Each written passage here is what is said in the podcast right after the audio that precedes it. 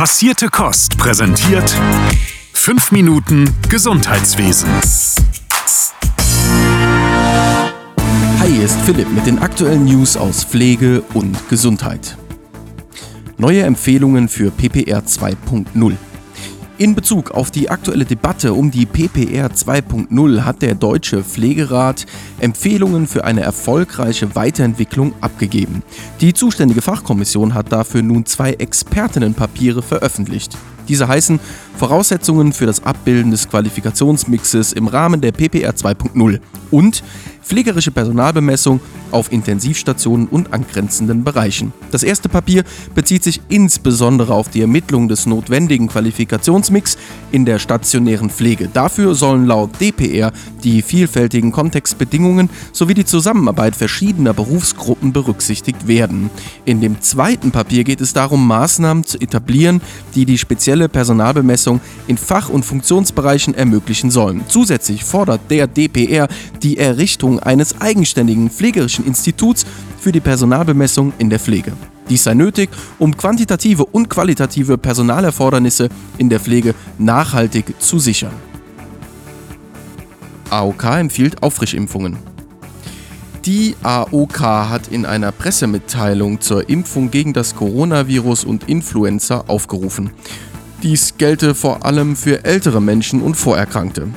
Das Robert Koch Institut hatte zwischen dem 13. und 19. November rund 7,2 Millionen akute Atemwegsinfekte erfasst. In der Vorwoche waren es noch 6,8 Millionen Fälle. Daraus resultiere, dass die Arztpraxen überfüllt seien und es auch in den Krankenhäusern vermehrt behandlungsbedürftige Corona-Patientinnen gäbe. AOK-Vorständin Sabine Deutscher sagte, wir alle seien mit dieser Infektionslage konfrontiert und sollten verantwortungsvoll reagieren. Zum einen, um andere Menschen zu schützen, aber auch um das Gesundheitswesen zu entlasten. Bei Fragen rund um das Thema Impfen steht die AOK Impfhotline unter der 0800 0326 300 zur Verfügung. Stimmen gegen die Cannabis-Legalisierung. Mehrere Organisationen und Verbände aus dem Gesundheitswesen forderten einen Stopp der geplanten Cannabis-Legalisierung. In einem Schreiben an die Abgeordneten des Bundestages hieß es, das Gesetz würde gravierende gesellschaftliche Auswirkungen mit sich bringen, insbesondere in Bezug auf die Entwicklungs- und Lebensperspektiven von jungen Menschen. Die Verfasser des Schreibens forderten die Abgeordneten auf, sich noch einmal ganz persönlich mit dem Thema auseinanderzusetzen und dem vorliegenden Gesetzesentwurf nicht zuzustimmen. Statt einer Legalisierung von Cannabis sei es viel sinnvoller, in Präventionsstrategien und Interventionsprogramme zu investieren. Außerdem hieß es, die Cannabis-Legalisierung stehe im Widerspruch zur wissenschaftlichen Erkenntnislage und gefährde die Gesundheit der jüngeren Generationen. Die notwendigen Strukturen in den Bereichen der Kinder- und Jugendpsychiatrie sowie der Jugendhilfe seien bei weitem nicht ausreichend, um Folgen der Legalisierung aufzufangen. Das Schreiben wurde unter anderem von der Deutschen Gesellschaft für Suchtforschung und Suchttherapie und dem Berufsverband der Kinder- und Jugendärzte unterzeichnet. Pflegereport 2023 1,3 Millionen vermeidbare Krankenhausaufenthalte. Der große Barmer Pflegereport 2023 wurde letzte Woche Dienstag veröffentlicht und enthält Daten aus diesem Jahr sowie daraus resultierende Forderungen für das nächste. Laut dem Report seien in diesem Jahr rund 1,3 Millionen Krankenhausaufenthalte mit einer besseren Versorgung der Menschen mit Pflegebedarf vermeidbar gewesen. Insbesondere chronisch Kranke und Pflegebedürftige würden oft nicht ausreichend ambulant versorgt.